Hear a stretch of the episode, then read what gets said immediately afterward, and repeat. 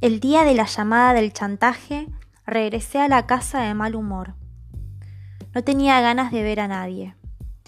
Lo más seguro era que mi esposa me recibiera con la mesa puesta. Mi hijo seguramente no se encontraría presente. Había tomado la costumbre de salir antes de que yo llegara. Creo que esa conducta mejoraba las cosas para todos. Esa actitud la asumió después de cierto incidente en el que me vi involucrado. Todo comenzó un amanecer en que tocaron el timbre de la casa en forma insistente. La noche anterior había regresado temprano del consultorio.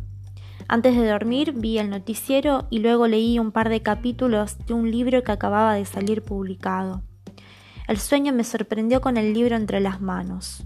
Sentí, lejanamente, que mi esposa me lo quitaba y luego apagaba la luz. Me despertó el timbre de la puerta.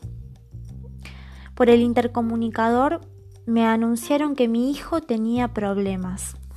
Debía ir de inmediato a la estación de policía. Yo creía que mi hijo se encontraba en su habitación, aunque no recordaba haberlo visto llegar la noche anterior. Lo más probable era que lo hubieran hecho después de haberme quedado dormido. Cuando fui a su cuarto, encontré la cama tendida. Unos tímidos rayos de sol caían sobre una colcha de rumbos. Esa mañana supe que mi hijo había hecho uso indebido de una tarjeta de crédito robada.